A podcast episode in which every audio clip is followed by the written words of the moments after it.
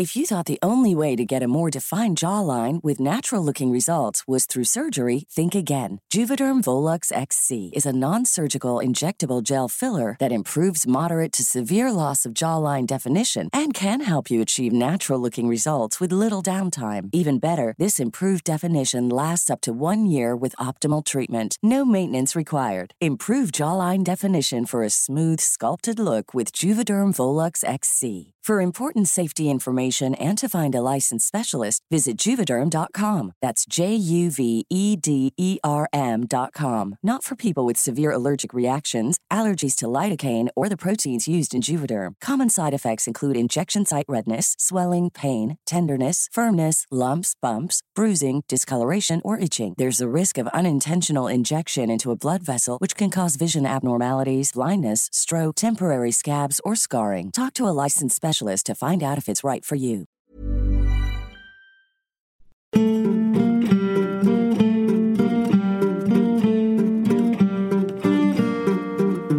Sowohl der Kronprinz Rudolf als auch die Mary Wetscherer haben, haben mehr, Abschiedsbriefe haben mehrfache Abschiedsbriefe hinterlassen.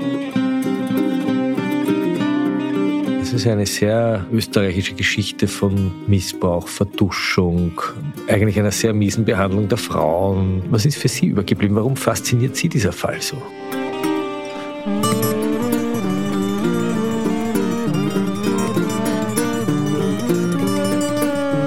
Herzlich willkommen, liebe Zuhörerinnen und Zuhörer, zu Klenk und Reiter, dem Falter Podcast aus der Gerichtsmedizin. Ich bin Florian Klenk, Chefredakteur der Wiener Wochenzeitung Falter und mir gegenüber sitzt Christian Reiter, Gerichtsmediziner. Aus Leidenschaft. Äh, wie lange sitzen Sie schon, Herr Professor?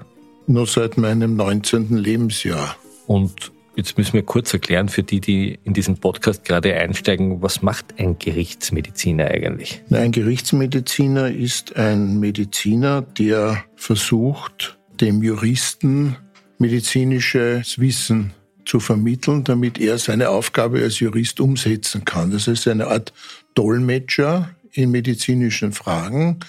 Und es hängt halt immer jetzt dann davon ab, auf welcher Ebene, in welchem Fachgebiet man als Gerichtsmediziner tätig ist. Langläufig assoziiert man Gerichtsmedizin mit Obduktionstätigkeit. Das ist für Fachärzte, für Gerichtsmedizin auch tatsächlich ein wesentlicher Bestandteil. Das heißt, sie schneiden die Leichen auf und rekonstruieren die letzten Minuten vor dem Tod und die Richter beurteilen dann, was geschehen ist. Genau, im Auftrag der Justiz wird die Todesursache festgestellt und auch Hinweise auf Täter, Fremdverschulden den Juristen angeboten. Was wir da machen, ist ja kein richtiger True Crime Podcast, aber wir beschäftigen uns natürlich mit richtigen Verbrechen. Nicht nur Verbrechen, die jetzt gerade passiert sind, sondern auch den Verbrechen, die viel erzählen über die Wiener, über ihre Geschichte, über ihre Mentalität. Das sind skurrile Fälle, aber auch ernste. Wir versuchen sozusagen mit den Mitteln der Wissenschaft vorzugehen, aber ein bisschen was den Lebenden durch die Toten zu erzählen. Weil auch viele dieser historischen Fälle nie mit den Standardmethoden der heutigen Zeit bearbeitet wurden und man mit den heutigen Methoden sehr vieles bei den historischen Fällen nachrecherchieren kann und auch Informationen gewinnen. Das heißt, Sie graben tatsächlich auch Särge aus und schauen hinein, was da drin passiert ist. Wenn ich entsprechend autorisiert bin. Darüber haben wir in einigen Folgen schon gesprochen, man kann sich die anhören. Ähm, wir sprechen heute über einen Fall, der ja, 130 Jahre zurückliegt und der aber eigentlich aktueller sein könnte denn je. Ein junger Mann in seiner Kindheit schwer misshandelt von seinem Vater, fällt der Trunksucht anheim, nimmt Drogen, ist aber ein feinsinniger Mensch. Er streunt durch die Vorstädte von Wien, treibt dort mit den jungen Frauen und irgendwann beschließt er, dass er in den Tod geht und eine dieser jungen Frauen mit in den Tod nimmt. Und das Besondere in der Geschichte ist, dass dieser junge Mann eigentlich Kaiser von Österreich und König von Ungarn hätte werden sollen, nämlich der Kronprinz Rudolf. Wie beginnt diese Geschichte? Wir machen jetzt einen großen Sprung 100 Jahre ins Jahr 1993, wo dieser Fall noch einmal seinen Ausgang genommen hat, nämlich durch ein mysteriös geöffnetes Grab. Sie beginnt mit Ingrid Fritz, einer Frau, die gern über den Friedhof in Heiligenkreuz spaziert. Und die auch immer wieder das Grab der Mary Wetscherer besucht hat. Die Mary Wetscherer, das ist die 17-jährige Baroness, die der Kronprinz Rudolf auf einem Jagdschloss möglicherweise umgebracht hat, aber ganz genau weiß man das noch nicht. Und die liegt da in einer Gruft und die Frau Fritz geht im Jahr 93 an dieser Gruft vorbei und es fällt ihr etwas auf. Es fällt ihr auf, dass also hier die Ritzen zwischen den Grabsteinen nicht geschlossen waren, das Moos, das dort gewachsen war, fehlte und dass hier jemand an dieser Gruft manipuliert haben muss. Das muss man erklären, was eine Gruft ist, im Gegensatz zu einem Grab? Also eine Gruft ist ein gemauertes Grab, das heißt, es ist im Prinzip ein Betonschacht, äh, in dem dann ein Sarg abgesenkt wird äh, und es ist ja keine Erdbestattung, sondern eigentlich in einem Hohlraum eine Beisetzung. Und jetzt fällt dir auf, dieser Grabdeckel muss irgendwie bewegt worden sein. Der ist verschoben gewesen ein bisschen und das, das Moos hat gefehlt. Was macht die Frau Fritz jetzt? Ja, die Frau Fritz hat das ähm, zur Kenntnis gebracht bei den entsprechenden Einrichtungen. Und es wurde letztlich dann vom Journalisten Georg Markus aufgegriffen. Die Kronenzeitung hat das übernommen und es wurde dann recherchiert und man kam dann drauf, dass also ein Möbelhändler aus Linz äh, hier dieses Grab öffnen hat lassen und die sterblichen Überreste der Mary Wetscherer in sein Depot bringen hat lassen, weil er dort die Todesumstände genauer erforschen wollte. Sie haben das jetzt sehr höflich ausgedrückt. Das war ein Möbelhändler aus Linz, der einfach in der Nacht offensichtlich hingegangen ist und diese Gruft aufgemacht hat und den Sarg gefladert hat. Habe ich das richtig verstanden? Also mit helfenden Personen hat er dort sozusagen in einer Nacht- und Nebelaktion diesen Sarg geraubt. Ja. Und niemand ist es aufgefallen bei den Patern des Stiftes Heiligen Kreuz. Naja, da muss man schon entsprechend eine Beziehung zu einem Grab haben und entsprechende Aufmerksamkeit entgegenbringen, dass so etwas auffällt. Ja.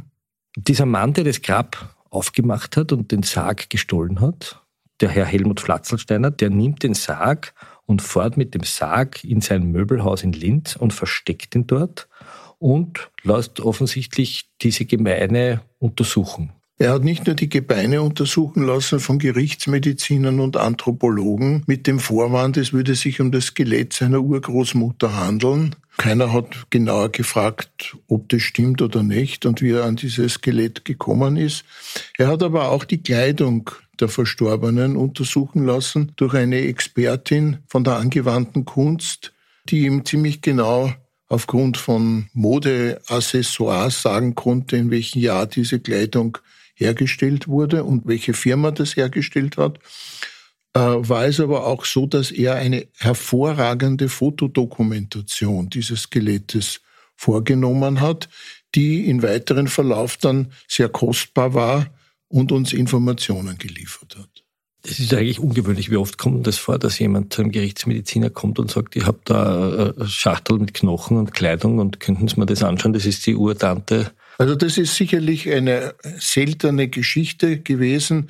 Und man fragt sich im Nachhinein, warum hat niemand kritisch nachgefragt, worum es da eigentlich geht. Es wurde dann aber nachgefragt kritisch von der Polizei. Der legendäre Chef des Sicherheitsbüros, der Max Edelbacher, hat damals ermittelt und die sind irgendwie draufgekommen, dass dieser Flatzelsteiner, der zur Kronenzeitung gegangen ist und gesagt hat, äh, ich habe da die Überreste von der Mary Wetscher, dass er die selbst herausgenommen hat. Jetzt landet dieses Skelett auf der Gerichtsmedizin. Also es wurde einmal nachgeschaut, ob das tatsächlich dieses Grab leer ist.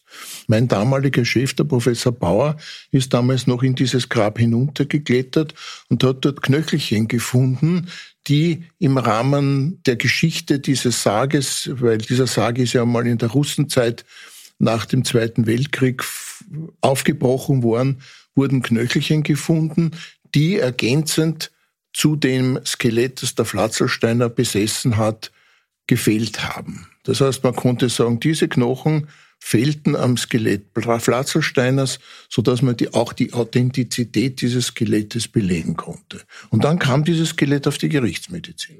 Jetzt gehen wir mal kurz zurück ins Jahr 1889, als sozusagen dieses Skelett noch ein Mensch war, nämlich der Körper der Mary Wetscherer. Und erzählen wir mal kurz, was da passiert ist. Die Mary Wetscherer geht als 17-jähriges Mädchen, ein bisschen gegen den Willen der Mutter, fahrt sie hinaus nach Meierling. Das ist, wenn man da hinten über die Allander Autobahn fährt, gibt es da so eine Abfahrt und geht dort auf dieses Schloss Meierling und trifft dort den Kronprinz Rudolf. Den Kronprinz Rudolf, den hatte sie ja schon als kleines Mädchen kennengelernt, denn 1871 wurde sie ihm einmal vorgestellt. Da war sie aber ein unattraktives Schulmädel, äh, aber sie hat diesen Kronprinz ihr ganzes Leben angehimmelt und verehrt.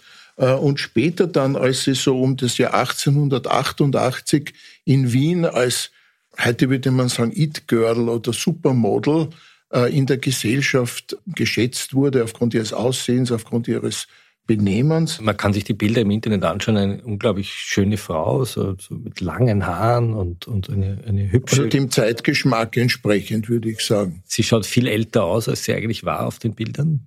Und sie hat sich im Jahr 1888 erstmalig mit ihm privat getroffen. Und da gab es auch ein Geschenk von seiner Seite, nämlich einen Ring mit der Abkürzung ILVBIDT, nämlich in Liebe vereint bis in den Tod. Den hat er ihr geschenkt, den trug sie auch. Und das hat in diesem Mädchen selbstverständlich ein, ein schwärmerisches Verhalten nach sich gezogen. Sie selbst hat also in einem Brief an ihre Klavierlehrerin geschrieben, wir gehören uns mit Leib und Seele an. Also jetzt haben wir da diesen bisschen über 30-jährigen Kronprinz Rudolf, eigentlich auch noch ein junger Bursch, und die 17-jährige Mary. Jetzt müssen wir ein bisschen erzählen, wer der Kronprinz Rudolf war. Er war der Sohn von Kaiser Franz Josef von Sissi und ist als Kind unglaublich, heute würde man eigentlich sagen, misshandelt worden. Man hat ihn im Leinzer Tiergarten ausgesetzt, man hat ihn in der Nacht mit Schüssen geweckt, man hat ihn exerzieren lassen. Also er ist eigentlich als Kind gebrochen worden. Der Kaiser hat offenbar geglaubt, er muss aus ihm einen Militaristen machen, weil nur ein Militarist geeignet wäre, dieses große Reich in Zukunft äh, zu leiten. Das hat er dem Kronprinz auch sein ganzes Leben vorgeworfen, dass er eben sich nicht in diese Richtung entwickelt hat, sondern der Kronprinz Rudolf war eher ein feinfühliger Mensch, der an Wissenschaft interessiert war. Hat er hat seziert. Er hat seziert, er hat hervorragend gezeichnet und äh, war eher ein musischer und ein sehr liberaler Mensch. Und für den war Militär eher etwas, was, was er nicht geschätzt hat. Er hat Zeitungsartikel geschrieben gegen seinen eigenen Vater unter Pseudonym. Der Vater hat das rausgekriegt und hat ihm zusammengeschissen. So ist es. Äh, und also er hat absolut nicht die Linie seines Vaters verfolgt und ähm, kam dann noch dazu, dass er sich dann in Alkohol und Drogen geflüchtet hat und mit sehr vielen amorösen Abenteuern sozusagen befriedigt hat. Und da es noch keine richtige Boulevardpresse gegeben hat, konnte er eigentlich inkognito offensichtlich durch Wien ziehen und in den Hörgen sitzen und. Ist aber von den Spitzeln seines Vaters ständig beobachtet und verfolgt worden. Er konnte eigentlich nichts machen, ohne dass die Geheimpolizei seinem Vater regelmäßig berichtet hat. Also ist eigentlich ein klassischer Boulevardstoff, so wie man es halt vielleicht in Großbritannien in der Yellow Press lesen würde. Durchaus vergleichbar. Ein sensibler, in der Kindheit gebrochener junger Mann, an der Wissenschaft interessiert, aufklärerisch, hat einen reaktionären, strengen Vater. Die Sissi hat aber dann verfügt, dass der Vater den Sohn nicht mehr angreifen soll. Das ist richtig. Also die Sissi hat also gedroht, dass sie sich sozusagen von äh, Franz Josef trennt oder, oder ihre eigenen Wege geht und auch nicht mehr ihre politischen Verpflichtungen einhält, wenn dieser Sohn weiterhin von Militaristen gequält wird. Das war der einzige Sohn, muss man Das sagen. war der einzige Sohn, es war der einzige, der einzige mögliche Thronfolger. Und dann wurde auch die Erziehung des Kronprinzen geändert, nach dem Konzept äh, der Kaiserin Sissi. Äh, aber ich glaube, dass da schon die Seele dieses Menschen kaputt gemacht war. Jetzt hat er immer wieder sozusagen die Nähe zu Frauen gesucht, zu jungen Frauen. Er hat eine Frau gehabt, die Mitzi. Die Mitzi Kaspar, das war eine langjährige Mätresse von ihm, die sich mehr oder weniger dann nur mehr ihm gewidmet hat. Er hat sie auch entsprechend finanziell unterstützt. Er hat ja ein Haus geschenkt, das kann man sich heute noch anschauen, in der Hofmühlgasse steht äh, Und sie ist dann später nur mehr als Hausbesitzerin in den Akten geführt worden. Sie ist aber dann auch in einer Spätfolge einer Syphilis verstorben. Das heißt, ihren ursprünglichen Beruf hat sich letztlich dann auch in ihrem Tod niedergeschlagen. Und er war verheiratet mit der Stefanie von Belgien, der Tochter des Kaiser Leopold von Belgien. Genau. Das war eine völlig unerfahrene junge Frau, die also vom Kronprinzen der zweifellos ein erfahrener Liebhaber war, völlig überfahren wurde. Das hat auch entsprechend in der Partnerschaft seinen Niederschlag gefunden. Und als dann der Kronprinz noch nicht einen, einen männlichen Nachkommen gezeugt gehabt hatte, aber an einer Gonorrhoe, also einer Trippererkrankung erkrankt ist, hat er seine Frau angesteckt, die wurde unfruchtbar und damit war eigentlich dieser Weg in Richtung eines männlichen Nachkommens zur Thronfolge eigentlich äh, verpfuscht. Also eigentlich war dieses ausgehende 19. Jahrhundert, die Monarchie hat noch existiert, es war noch keine Rede vom Ersten Weltkrieg, aber es war eigentlich eine ganz traurige Familiengeschichte, die man da erlebt. Autoritärer Vater, die Mutter, die Feministin, die erste feministische Anflüge hatte, dieser gebrochene Sohn, die Frauen, die eigentlich immer zu kurz kommen. Die Zeiten waren im Umbruch. Genau. Und jetzt passiert etwas, das vielleicht manche Historiker oder Stadtführer sagen, vielleicht das gesamte Weltgeschehen komplett verändert hat. Dieser Kronprinz Rudolf kommt zu Tode und es wird jetzt rekonstruiert, wie das geschehen ist. Wir haben Ende Januar 1889. Es war der 29. Jänner 1889. Da ist er auf sein Jagdschloss nach Meierling zu einer Gesellschaft gefahren, weil dort eine Jagd geplant war. Das heißt, eine Art Jagdparty. Eine Jagdparty unter Männern. Ja. Die Mary wurde dann vom Fiaker Bratfisch dorthin nach geliefert. Das heißt, die ist heimlich dorthin gebracht worden. Ja, ob es heimlich war oder nicht, sie wurde nachgebracht äh, und hat also dann die Nacht vom 29. auf den 30.01. dort im Apartment des Kronprinzen gewohnt.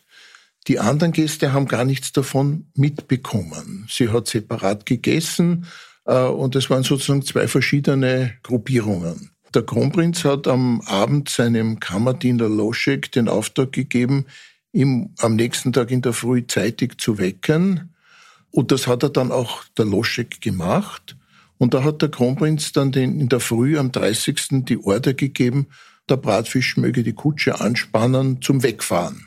Jetzt muss man kurz erzählen noch, der Kronprinz war auch psychisch sehr labil. Er hat vorher schon, bevor es dieses Jagdwochenende gab, mit einer anderen Frau in den Freitod gehen wollen. Er hat die Mitzi Kasper aufgefordert, er möchte mit ihr einen gemeinschaftlichen Selbstmord begehen am sogenannten Husan-Tempel bei Baden. Das hat die Mitzi Kasper einfach abgelehnt. Aber es kam diese Information über die Mitzi Kasper, die das bei der Exekutive oder bei den Spionen äh, bekannt gegeben hat, weil sie sich Sorgen gemacht hat. Der Kronprinz möchte sich umbringen. Das hat aber niemand von den Geheimdiensten ernst genommen. Oder war das eine Methode, um einfach die Politik auch in diese Richtung weiterentwickeln zu können? War das eigentlich eine unter Anführungszeichen beliebte Methode, dass man sich nicht nur selbst tötet, sondern sozusagen eine, eine Frau mitnimmt? Das ist an sich keine häufige Methode, aber es zieht sich bis zum heutigen Tag. Man findet es auch immer wieder in den Medien, dass äh, Selbstmörder sich jemanden mitnehmen. Oft ist es so, dass diese Tötung eines anderen gegen dessen Willen stattfindet. Aber es gibt auch Fälle, wo gemeinschaftlich konkludent, also beide wollen es, äh, hier Selbstmord begangen wird, wobei die Tötung des anderen durch den letztlich Sterbenden für den dann einfach ein Muss ist, sich selbst zu töten. Das wird beim Kronprinzen auch so gewesen sein, dass er sich nicht getraut hat, sich selbst zu töten. Aber wenn er jemanden zuvor umbringt, dann bleibt ihm wohl nichts anderes mehr über, diesen letzten Schritt zu gehen. Das ist eigentlich einerseits ein sehr mutiger Akt, der aber gleichzeitig auch sehr feig ist. Feig, sich selbst zu töten und man braucht noch ein Motiv dazu, um sich letztlich dann doch zu entscheiden. Gehen wir nochmal in diese Nacht des 31. Jänner 1889. Dieser Diener, der Loschek, der hört auf einmal zwei Schüsse. In der Früh.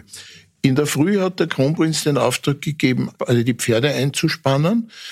Was da für ein Motiv dahinter steckt, kann man nicht sagen. Vielleicht wollte er, dass die Mary nach Hause fährt und dass die Jagdgesellschaft stattfindet. Aber vielleicht hat er sich dann zum Schluss doch ganz anders entschieden. Und als der Loschek dem Bratfisch den Auftrag gibt, einzuspannen, äh, hört er zwei Schüsse. Und riecht Pulvergeruch. Riecht Pulvergeruch. Das Schießpulver war damals sehr schwefelhaltig. geht zum Zimmer des Kronprinzen. Dieses war gegen die üblichen Usancen zugesperrt, Schlüssel steckte innen.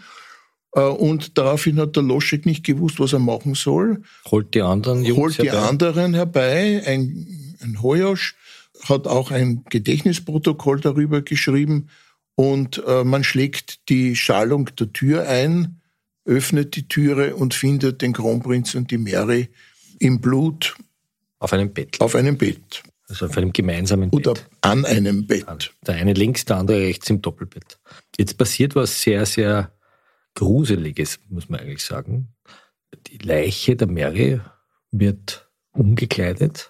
Man zieht ihr das blutige Gewand aus und zieht ihr ein frisches Kleid an, steckt ihr einen Besenstiel hinten durchs Kleid durch, sodass sie wieder aufrecht sitzen kann, die Leiche, setzt ihr dort, wo der Schuss ist, einen Hut auf und setzt sie auf eine Kutsche und führt sie hinaus auf den Friedhof nach Heiligenkreuz und verscharrt sie dort an der Friedhofsmauer in der Ecke der Selbstmörder. Also in einem Holzsarg ein Begräbnis ohne jede Würde, auf eine sehr gespenstische und, und, und eigentlich unheimliche Art durchgeführt. Nachdem zuvor ein Amtsarzt eine Totenbeschau durchführte, in der sehr genau beschrieben ist ein Einschuss in der linken Schläfenregion und ein Ausschuss hinter dem rechten Ohr.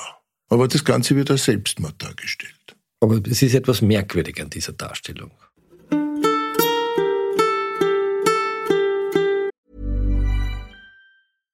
How would you like to look five years younger? In a clinical study, people that had volume added with Juvederm Voluma XC in the cheeks perceived themselves as looking five years younger at six months after treatment. Look younger, feel like you. Add volume for lift and contour in the cheeks with Juvederm Voluma XC. Reverse signs of aging by adding volume to smooth laugh lines with Juvederm Volure XC. For important safety information and to find a licensed specialist, visit juvederm.com. That's J U V E D E R M.com. Not for people with severe allergic reactions, allergies to lidocaine, or the proteins used in Juvederm. Common side effects include injection site redness, swelling, pain, tenderness, firmness, lumps, bumps, bruising, discoloration, or itching. There's a risk of unintentional injection into a blood vessel, which can cause vision abnormalities, blindness, stroke, temporary scabs, or scarring. Talk to a licensed specialist to find out if it's right for you.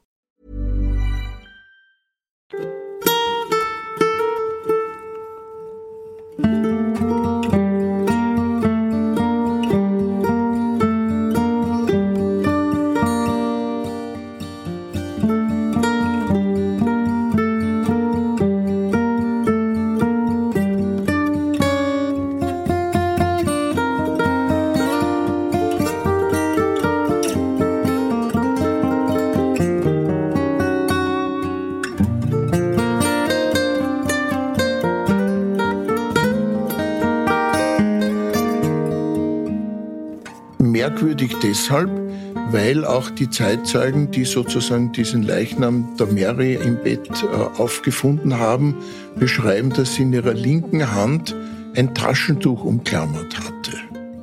Und Mary Wetscherer war zweifelsfrei, das kann man aufgrund von graphologischen Gutachten ihrer Briefe rekonstruieren, Rechtshänderin. Das heißt, eine Rechtshänderin würde sich eigentlich nicht links hineinschießen. Eine Rechtshänderin würde sich üblicherweise rechts hineinschießen. Äh, und wenn man den Schuss einmal abgegeben hat, kann man sich so gut wie nicht mehr ein Taschentuch in die Hand nehmen. Das heißt, schon damals gab es sozusagen Zweifel. Es gab Sachbeweise, die einfach darauf hindeuteten, dass es sich hier nicht um einen Selbstmord der Mary Wetscher gehandelt hat. Aber man hat am Anfang einmal ein paar andere Theorien gesponnen, dass es möglicherweise eine misslungene Abtreibung war, dass sie ihn umbringen wollte. Die ersten Mitteilungen nach Wien waren überhaupt, der Kronprinz ist vergiftet worden. Ja? Also es gab skurrile Todesursachen, auch die alten Zeitungen der damaligen Zeit berichten jedes Mal was anderes, weil hier eine Vertuschungsaktion gestartet ist. Das heißt, dem Hof war das peinlich. Dem Hof war das peinlich und man musste das Beste sozusagen draus machen. Der Kronprinz wurde dann noch am selben Tag mit dem Zug nach Wien gebracht. Es gibt dieses legendäre Foto, wo man ihn aufgebahrt sieht mit einem verbundenen Kopf. So einen riesigen Schnurrbart hat er. Ja. Und man konnte sich von ihm in der Hofkapelle, in der Hofburg, dort wo die Sängerknaben sind, konnte sich Wien von ihm verabschieden. Aber das war zu einem Zeitpunkt, als er noch nicht seziert worden ist. Diese Aufnahme mit dem Hauberl. Ja? Denn äh, er wurde ja dann im Billardzimmer der Hofburg vom Gerichtsmediziner Hoffmann und vom Pathologen Kundrat obduziert. Kann man dann vorstellen, wie der Billardtisch ausgeschaut hat. Und es wurde dann eine Expertise erstellt, die aber bis heute nicht auffindbar ist. Es, da es sich ja hier um eine Obduktion im Auftrage der Familie Habsburg gehandelt hat, war das eine Privatobduktion. Das heißt, es war keine, die die Justiz Keine für die Justiz und keine für die Gesundheitsbehörde, sondern eine Privatobduktion. Hat die Justiz damals schon Obduktionen angeordnet? Ja, ja, das war damals üblich, ja. Aber es hat die Staatsanwaltschaft klarerweise diesen Fall nicht aufgegriffen als Fremdverschulden und eine Untersuchung, sondern es wurde sozusagen hofintern gelöst. Und dieses Obduktionsprotokoll wäre spannend einmal zu lesen. Bin überzeugt davon, dass es das noch gibt. Aber die Habsburger rücken es nicht raus. Es gibt hier kein Interesse, das an die Öffentlichkeit zu bringen. Äh, und es gibt nur eine Kurzversion des Obduktionsergebnisses, das in der Wiener Zeitung erschienen ist. Das heißt, das hat man, Sie haben es in einem Text aufgelistet, in ein paar kurzen Punkten der Öffentlichkeit mitgeteilt. Genau, im amtlichen Teil der Wiener Zeitung Nummer 28 vom 2.2.1899 wird ausgeführt, dass der Kronprinz an einer Zertrümmerung des Schädels und der vorderen Hirnpartien gestorben ist. Äh, die Zertrümmerung ist durch einen gegen die rechte vordere Schläfengegend abgefeuerten Schuss veranlasst worden. Ein Schuss aus einem Revolver mittleren Kalibers war geeignet, die Verletzung zu erzeugen. Das Projektil wurde nicht vorgefunden, da es hinter dem linken Ohr ausgetreten war. Es unterliegt kein Zweifel, dass Kronprinz Rudolf sich den Schuss selbst beigebracht hat und dass der Tod augenblicklich eingetreten ist. Das hat die Wiener Zeitung im amtlichen Teil, also das ist da, wo heute die Ausschreibungen für Versteigerungen, Versteigerungen sind, wurde das abgedruckt. Also so es war nicht irgendwie ein Gerichtsreporter, der das geschrieben hat. Ist über die Mary auch etwas berichtet worden? Über die Mary wurde überhaupt nichts berichtet. Äh, und damit der Kronprinz dann auch, man darf ihn nicht vergessen, Selbstmorde wurden damals von der Kirche geächtet. Äh, und ein kirchliches Begräbnis eines Selbstmörders war damals nicht möglich.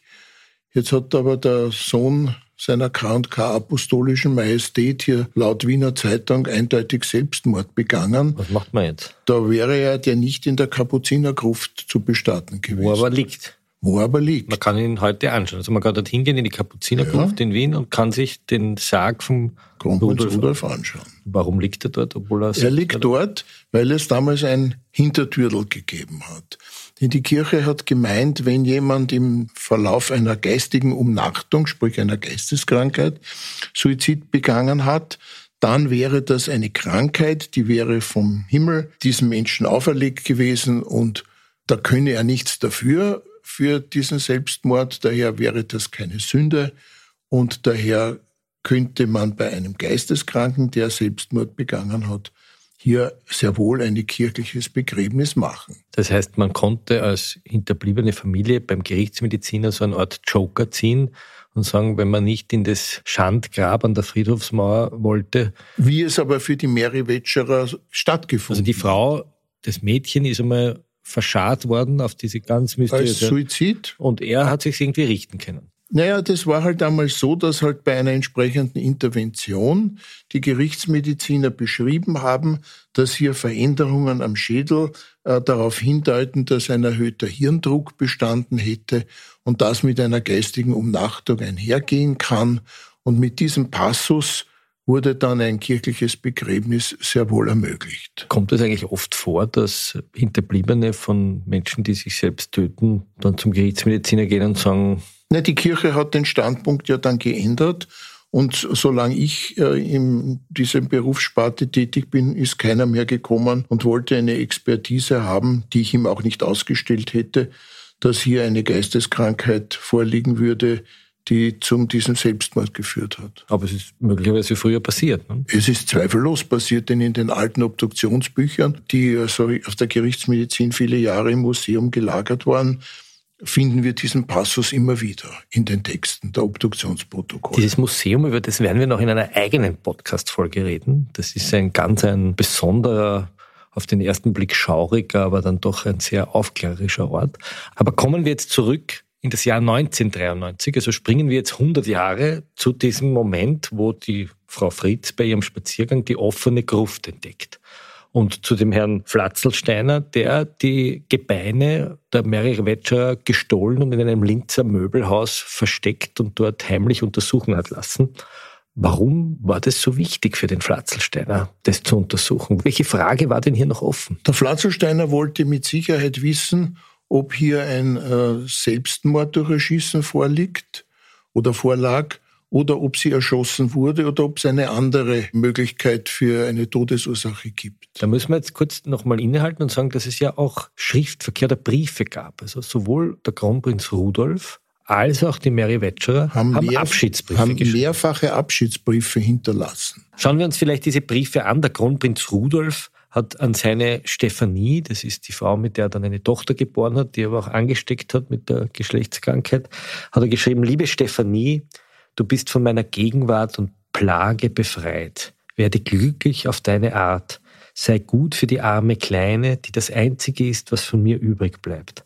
Allen Bekannten, besonders Bombell, Spindler, Latour, Schögeni, Gisela, Leopold etc. etc. sage meine letzten Grüße. Ich gehe ruhig in den Tod, der allein meinen guten Namen retten kann, dich herzlichst umarmend, dein dich liebender Rudolf. Das hat er geschrieben an seine Frau, an die Kronprinzessin Stephanie. Aber auch die Mary hat Abschiedsbriefe geschrieben. Meine liebe Hanna schrieb Mary am 29. Januar 1889 an ihre drei Jahre ältere Schwester Johanna. Wenige Stunden vor meinem Tod will ich dir Adieu sagen. Wir gehen beide selig in das ungewisse Jenseits. Weine nicht um mich, ich gehe fidel hinüber. Diesen Brief hat man erst viel später aber gefunden. Man wusste den Text dieses Briefes, aber das Original hat man zufällig gefunden, 2005. Wie so vieles wurde auch das äh, vertuscht. Das heißt, die Briefe sind im Privatbesitz geblieben, wurden nie veröffentlicht sind in einen Schließfach einer Bank gekommen. In der Schöller Bank in der Renngasse in Wien hat man es gefunden bei einer Inspektion. Und bei einer Revision, welche Schließfächer bezahlt werden, offen. Also die Bank macht das Schließfach auf und da drin liegt ein blauer Umschlag. Und, und da sind die Briefe von der Mary drinnen. Die offensichtlich dort über 100 Jahre liegen und niemandem abgehen. So ist es. Das waren Hinweise, dass es ein Selbstmord, gemeinschaftlicher Selbstmord war. Aber jetzt haben wir immer noch nicht das Rätsel gelöst, warum sie in der linken Hand ein Taschentuch trägt, wenn sie sich äh, links suizidiert hat. Da passt irgendwas nicht zusammen. Also es muss sie offensichtlich jemand anderer getötet haben. Nachdem die Justiz keine Obduktion oder Untersuchung dieser sterblichen Überreste in Auftrag gegeben hat. Und zwar weder im 19. Jahrhundert noch dann im Jahr 1993. Sondern ähm, das Verfahren eingestellt hat und äh, eine Wiederbeerdigung in die Wege geleitet hat, äh, hat mein damaliger Chef Professor Bauer gemeint, es wäre aber historisch von großer Bedeutung, dass man diese sterblichen Überreste untersucht. Das hat man aber dann eigentlich nicht zur Kenntnis genommen. Darf man das eigentlich? Also wem gehören diese Gebeine dann eigentlich? Hat jemand Eigentum dran oder Rechte? Oder? Die Verfügungsgewalt wäre hier bei den Verwandten, Nachkommen dieser Verstorbenen äh, einzuholen. Ob das jemals stattgefunden hat, das wissen wir nicht. Das heißt, Nachkommen hieße weitschichtige Verwandte. Also ich hatte ja keine Kinder gehabt, das heißt Geschwister und deren Nachkommenlinien. Ja. Die hätten ein Recht, die müssten gefragt werden. Die müssten auf jeden Fall gefragt werden. Hat man die gefragt damals? Es gab eine Sendung äh, mit dem Herrn Fettberg, wo also auch das Thema DNA-Untersuchung äh, Mary Wetscherer angesprochen wurde. Hermes Fettberg, das ist unser Kolumnist, der damals ja. Fettbergs nette Leitshow hatte und genau. der damals den Pathologen Bankel gefragt. Und, und da gab es also keine Übereinkunft. Äh, die Verwandten haben das nicht äh, gewünscht.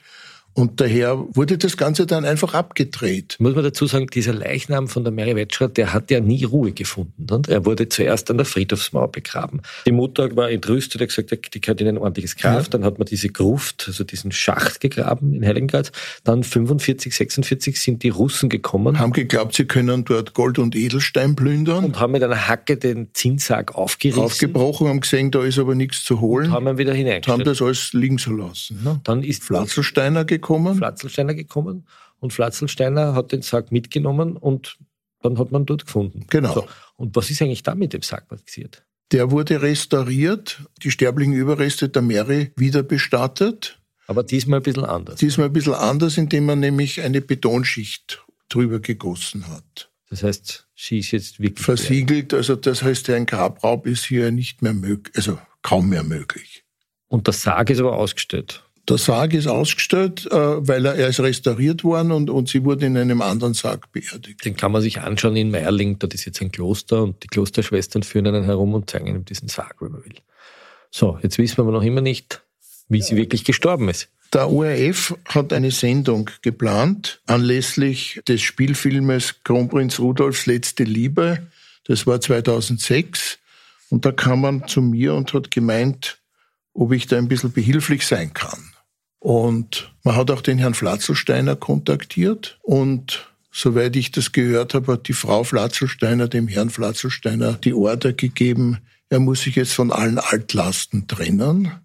Daher hat dann der Herr Flatzelsteiner die gesamte Fotosammlung, aber auch eine Locke der Mary Wetscherer, die er noch zurückbehalten gehabt hat, zur Verfügung gestellt. Das im Grab war eine Locke?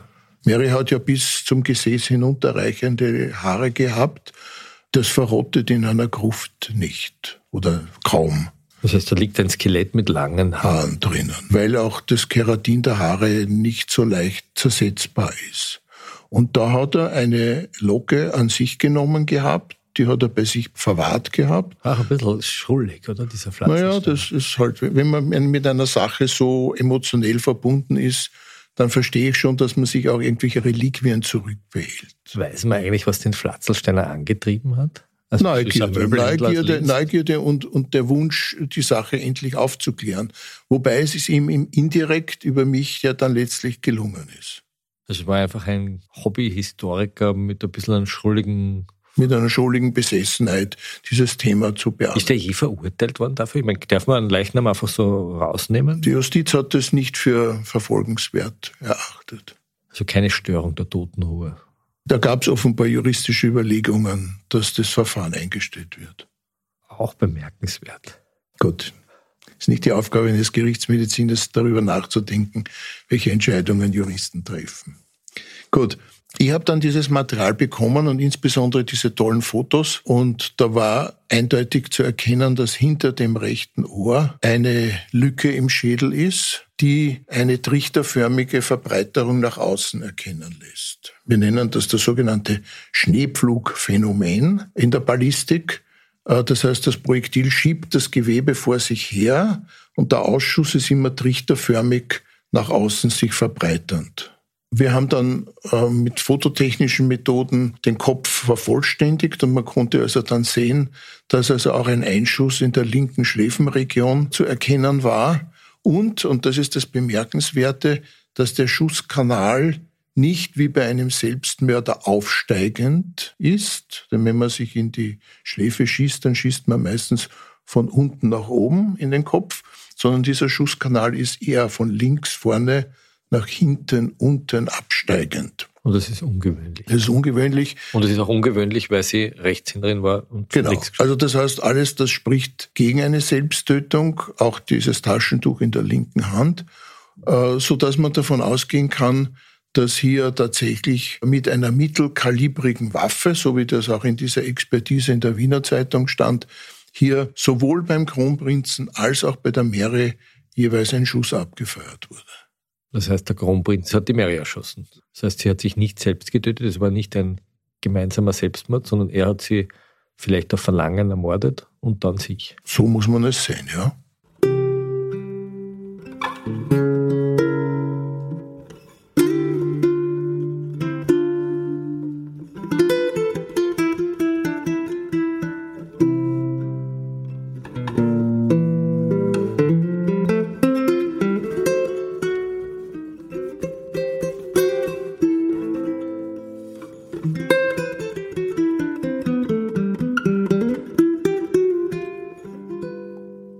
Das ist eine sehr österreichische Geschichte von Missbrauch, Verduschung, eigentlich einer sehr miesen Behandlung der Frauen, eine Verlogenheit. Gleichzeitig versucht die Forschung und die Wissenschaft immer wieder herauszufinden, was wirklich geschehen ist.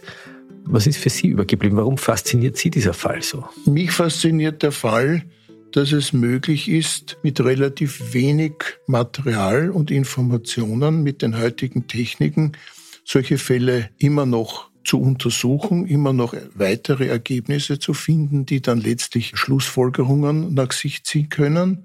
Also das ist vielleicht auch der Grund, warum das eigentlich auch in die Wiener Literatur, in die Kulturgeschichte eingegangen ist, diese Geschichte, weil auf einmal die Habsburger zu Menscheln begonnen haben. Sehr zu Menscheln begonnen. Es gibt ein sehr schönes Lied, ich habe das mitgebracht, das heißt Im grünen Wald von Meierling. Das hat der Helmut Qualtinger gesungen mit dem André Heller und das kann man sich anhören in der CD Heurige und gestrige Lieder und vielleicht wollen wir ein paar Takte so zum Abschluss hören.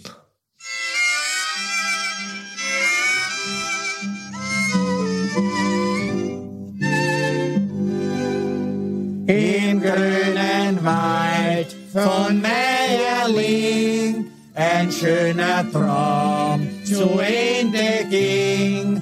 Zwei Herzen liebten sich so sehr und schlugen plötzlich nimmer mehr.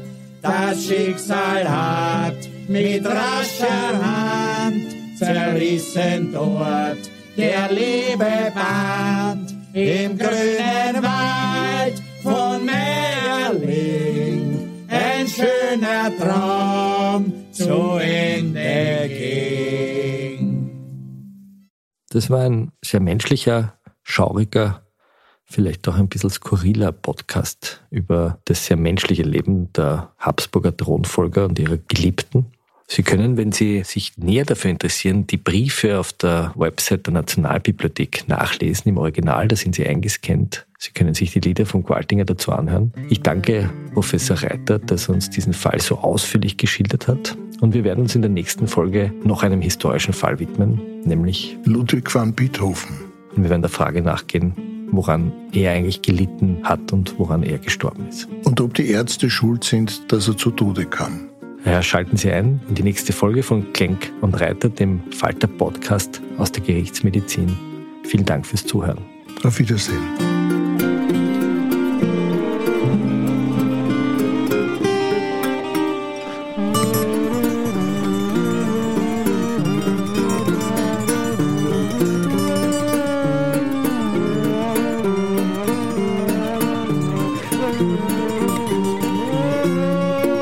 Die Musik, die Sie hören, kommt von Ernst Molden. Produktion und Regie für diesen Podcast hat Miriam Hübel übernommen. Georg Schober ist unser Audiotechniker.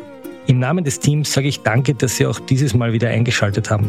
Wenn Ihnen diese Folge von Klenk und Reiter gefallen hat, erzählen Sie Ihrer Familie und Ihren Freunden von unserem Podcast oder hinterlassen Sie eine 5-Sterne-Bewertung in der Podcast-App Ihrer Wahl. Sie wissen schon die Algorithmen.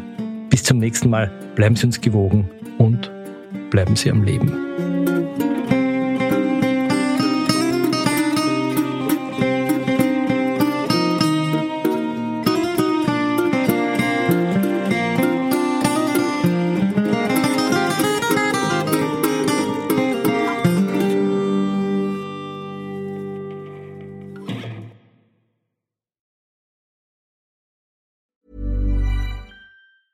Tired of ads barging into your favorite news podcasts?